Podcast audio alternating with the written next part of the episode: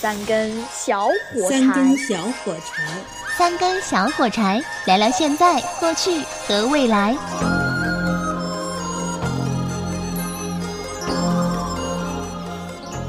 书法爱好者可以去永州市祁阳。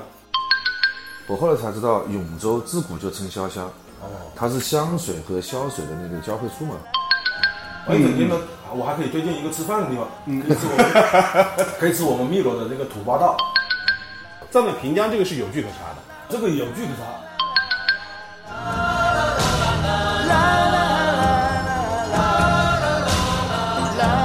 老板娘钓的简，透鲜的。感谢长沙四十年品牌老清卷宣盐肉。老口子的最爱，感谢国际品牌可口可乐。能吟风弄月，观案件说愁。有请三根小火柴，正义南宫浩曾经帅过。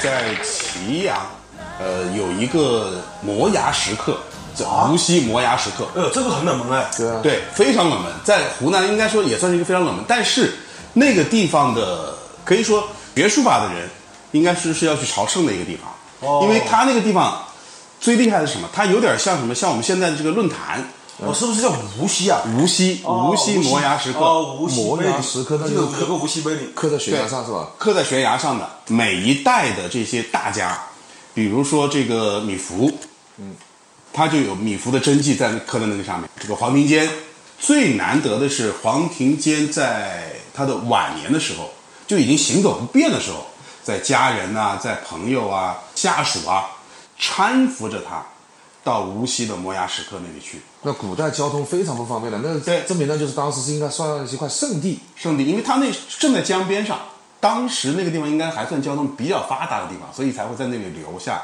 黄庭坚呢就在那里专门写了一篇文章，叫做《中兴赋》，就是为了纪念唐朝大唐的啊，大唐中心哦，这个这个文章我知道，对对对，写了一个《中兴赋》，然后呢还写了呃一篇就是《中心赋》的那个诗，写在他《中心赋》的下面，也贴在那里了。可以说历朝历代的四大家的开山鼻祖有两个在那里有真迹，哦然后呢后续的宋元明清历朝历代写这个书法四大家的写的最好的，基本上在那都留了真迹的。哦，那就是书法盛宴。书法圣地，真的就是有点像一个贴吧，或者叫一个一个一个论坛，一代一代人都在那里留了他们的真迹的。你想，就是一面一座山，只要但凡有一点点空地的地方，马上把它给磨平啊，就刻上字啊，在那里，全部都是留在山上面的，就是是一座山上。书书法爱好者可以去永州市祁阳，祁阳啊，对，祁阳的摩崖石刻，永州本来就是一个很有文化的地方，我感觉。对因为因为湖南简称潇湘嘛，嗯，我后来才知道永州自古就称潇湘，哦，它是湘水和潇水的那个交汇处嘛，嗯潇湘嘛，永州非常有名。潇湘其实就是那一那那本来是那小块地方，对，啊，后来就变成了泛指了湘江流域，对对对叫做潇湘。对，再后来就变成整个湖南都叫潇湘。你说起这个碑刻啊，嗯，我的家乡汨罗也有一个碑刻群，就是在曲子文化园，曲子文化园。曲子文化园里面，啊有有一个碑，有一个那也是非常多的名家，呃呃，呃，它的他的不太好的地方呢，就是嗯非常密集，就是碑与碑之间啊，书法与书法之间排的比较密。啊，啊，不是特别空旷，太多了。呃，但是曲子文化园是非常值得一去的，它占地有一千多亩，非常大。啊。呃，投资也非常巨大。然后呢，它也新修了这个什么呃老的老的建筑啊，有曲子祠，嗯。有碑林。新的建筑呢，有这个天文台，啊纪念屈原的那个呃殿堂，啊呃，那个殿堂也是也修得很好，它全部是磨损结构，啊。全部是磨损结构，然后没有用一颗钢钉，呃，非常漂亮。呃，如果大家去去曲子文化园玩的话呢，玩可以玩一整天，玩一整天呢，啊，我还可以推荐一个吃饭的地方，可以吃我们 可以吃我们汨罗的那个土八道，啊呃，那个餐厅就在入园的门口，啊呃，叫做招餐西里，哎，这名字很有诗意啊。屈子祠它应该就是在战国时代就修了的。屈原死了以后，当地人为了这个纪念屈原，就已经修了一个屈子祠。当时的规模肯定很小了，嗯但是历代不绝。嗯啊，包括唐宋元明清，一直那个地方就一直就不断的去修缮，啊不断的扩大。。呃，呃，从前前几年开始，我们就这个已经修到很大的规模了啊然后呢，它那里还有一个湖叫做香草湖，香草湖啊，香草湖挺漂亮的。嗯，但是那个湖呢，之前它是叫另外一个名字，啊，之前叫什么？之前是叫蓝墨水湖。蓝墨水湖。呃，因为台湾的诗人余光中到了汨罗以后，啊就写了一句很著名的诗，这首诗现代诗啊，流传比较久远。啊这首诗叫做“蓝墨水的上游是汨罗江”。啊啊，我认为是现代诗的一个绝唱啊。啊呃，但是为什么要把那个呃蓝墨水湖？这个这就这一句诗啊，其实就真的可以解读出很多意思来。就是比如我的解读，蓝墨水的上游是汨罗江，汨罗江是什么？是屈原所在的地方。对，呃，然后也就是说，所有的诗人写诗，其实最终都是归结到这个屈原这里。中华文化之根嘛。对啊，对啊因，为屈原是我们最早的一位诗人嘛。对啊，呃，像《诗经》里面是很多诗啊，早于屈原。但是呢，《诗经》里面的诗呢，它有个问题，诗经》里面的诗它是没有没有留下这个姓名的，都是都是佚名，都都是民谣，感觉都是。就是说，呃，屈原可以算是我们这个诗诗主真正的诗人，啊。呃，就最早的诗人了。所以蓝墨水的上游是汨罗江，本身这这一句就很美。蓝墨水湖也很美，这这个名字本来也很美啊但是呢，当地有文人提出来一个疑问啊，最后面就改成了香草湖。这个疑问是什么呢？啊就是蓝墨水，它不是我们中华民族用的墨水，啊啊，那倒是西方，就是从西方传过来的。我觉得那倒是这个是有点牵强啊，但是呢，也不牵强呃毕竟咱们用想一下，它也有它的道理。嗯，对啊，毕竟我们用的都是黑墨水嘛，对没有说用蓝墨水的嘛。对，但是这首诗如果改成黑墨水的上游是汨罗江呢，呃，又缺乏了诗意了，因为蓝墨水更有诗意一些。因为那个湖它可能是水是蓝色的嘛，啊、有一点点蓝色，蓝绿色，对啊，就也也有蓝色的嘛。那那本来就是个蓝色的湖，为什么要叫黑墨水湖呢？对对对对，黑墨水湖那就不是就不叫黑我小时候认为最著名的诗人叫佚名，嗯，所有诗，所有诗都是佚名写的。很多诗都是佚名写的。《诗经》里面的诗几乎都是佚名。蓝墨水其实这个名字其实我觉得挺好的，它和屈原的这个身份很搭。屈子词里面也有很多的这个这个碑林，然后这个碑林里面应该也有很多大家留下的作品。呃，非常多，应该说是数以百计，数以百计，也是一个书法盛宴的地方。嗯，碑林是呃已经很久了，是陆陆续续添加的，现在应该有可能有好几百块。还有个碑林我也有看到的，炎帝陵，嗯，也看到一一大片的，全部都是碑林，整整齐齐的摆好，那里面也是有很多的大家的这个这个呃文章，就是纪念呃炎帝的，就是每一次去炎帝祭祖的时候，都会再留一个碑，然后呢留一篇这个这个纪念的文章留在那里，所以这历朝历代，你想想这么多年下来。都有记载的，每一次都是找了一个名家写一篇祭祖的这个事儿的，真的留下了很多的作品，而且那个作品真的就是为了炎帝陵这个地方而写的。所以其实湖南真的文化底蕴太深厚了。是，我们湖南还有一一个很冷门的景点，嗯，其实我也是前几年才知道，就是杜甫墓，平江啊，平江有个杜甫墓，杜甫葬在湖南吗？没错。杜甫呢，他在平江有个墓，我去年是去看了一下，特意特地去看的。嗯，杜甫呢，在全国有八座墓，有八座墓，又是八个啊，又是八个，对。呃，但是呢，目前来说，应该是三个地方是有争议，一个是平江的这个杜甫墓，嗯，二个是是巩县，河南巩县，河南的巩县，嗯，有一个，还有一个就是首阳山，在洛阳的首阳山，洛阳啊。杜甫为什么会会会会有说葬在平江这个说法呢？因为我其实真真的从来没听说杜甫是葬在平江的。可以明确一点，杜甫的第一个葬的地方，啊很有可能就是在平江。为什么呢？你看我们常常乡间上面不是有个杜甫江阁吗？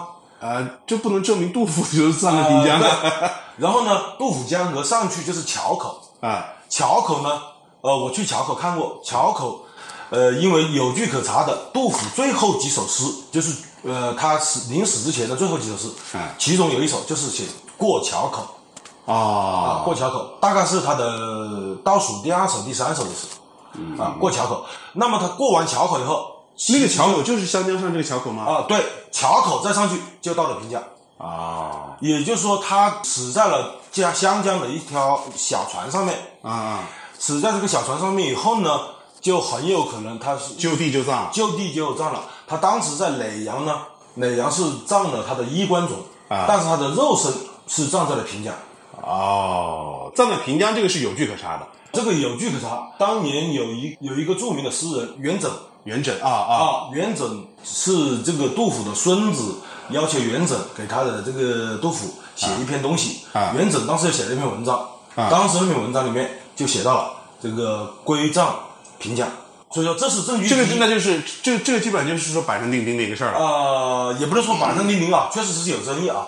呃，第二个证据是嗯平江在杜甫墓旁边有一个杜家村杜家村啊，也就是说就是为杜甫守墓的。呃，杜杜甫的儿子和孙子在当地是守了四十年墓的，这个是有据可查的。哦，现在这个杜家村还在吗？呃，杜家村还在，还在啊。这那这个基本上就已经确定了，就呃是也不能说确定，因为啊学术还不能确定吗？但我个人啊，我个人认为是很有可能是在平江，嗯但是学术界呢还是有一点的争议。最后面据说他的孙子又把杜甫的这个尸首给取出来，归葬到了洛阳啊、洛洛阳的首阳山啊，就是把他遗骸呃又移移葬了，啊。他为什么移移到洛阳呢？这这个没意义啊。是因为杜甫的祖上有一个大将军叫杜预，嗯是葬在那里的。然后呢，杜甫的祖父杜审言也葬在了这个首阳山。啊，再一个当地的墓地比较便宜了，再一个对，洛阳的墓地可就不便宜啊。呃，但是呢，我觉得这种不太可能。为什么呢？当时的这个交通不便，从那边过去的话一两千公里啊，呃，当时的交通是不太方便的，而且呢，这个费用非常巨大。所以说，史学界有一个说法，就是当时他的孙子是为了。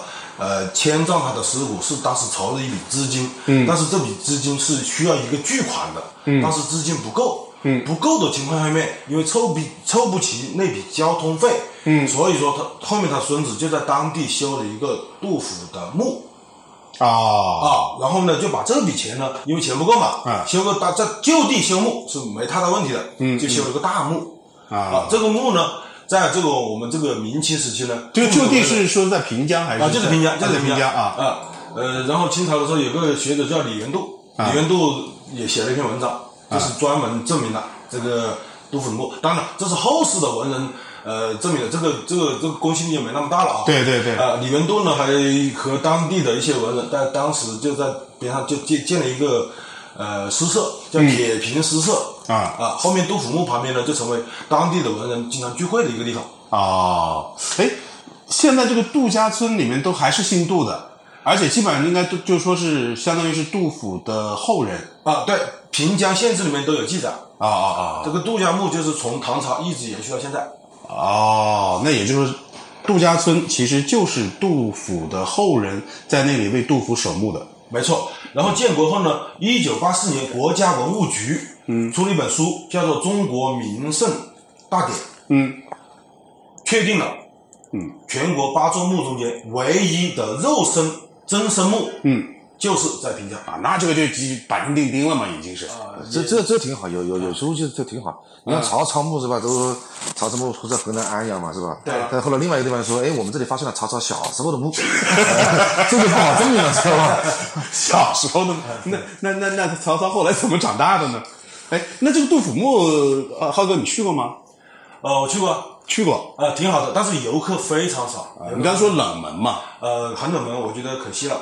我觉得那个地方其实交通还可以，离长沙市也就一一一个小时的车程。啊我觉得大家如果利用一个周末啊去看一看，挺好的。那你像成都的什么杜甫草堂啊等等这些地方去，那么热闹，是吧？那还只是杜甫生活过的地方，这里是杜甫去世的地方，对吧？所以其实更应该去看一看了。呃，杜甫墓现在他后来有有再修缮一下吗？就比如说扩大呀，或者是再建个景区之类的。呃，应该说面积不是很大，但是呢，修的还是挺不错的。呃，周边的这个树啊、绿化啊、郁郁葱葱啊，规模不是很大啊，但是我觉得还是修的挺不错的，古香古色。啊，我说长沙怎么要忽然修一个这个这个杜甫江阁呢？啊，原来杜甫是死在湖南，葬在湖南的。你看湖南这个文化底蕴太深厚了，所以杜甫墓啊特别值得去看一看。因为第一是真的是够冷门，但是呢文化底蕴又非常的深厚。太有名了嘛，这个人。对啊，爱诗的人，或者说是但凡有一点点的这种有一点点文化的人，那应该都知道杜甫。那都我觉得来湖南的话，都应该去看一看，而且离长沙也很近，车开车也就是一个多小时的时间，对啊，很方便就可以去看到。应该说 Bye. 三根小火柴，好听，下次来。今天就到这里，谢谢各位客官。Bye. Bye. 你自己保重。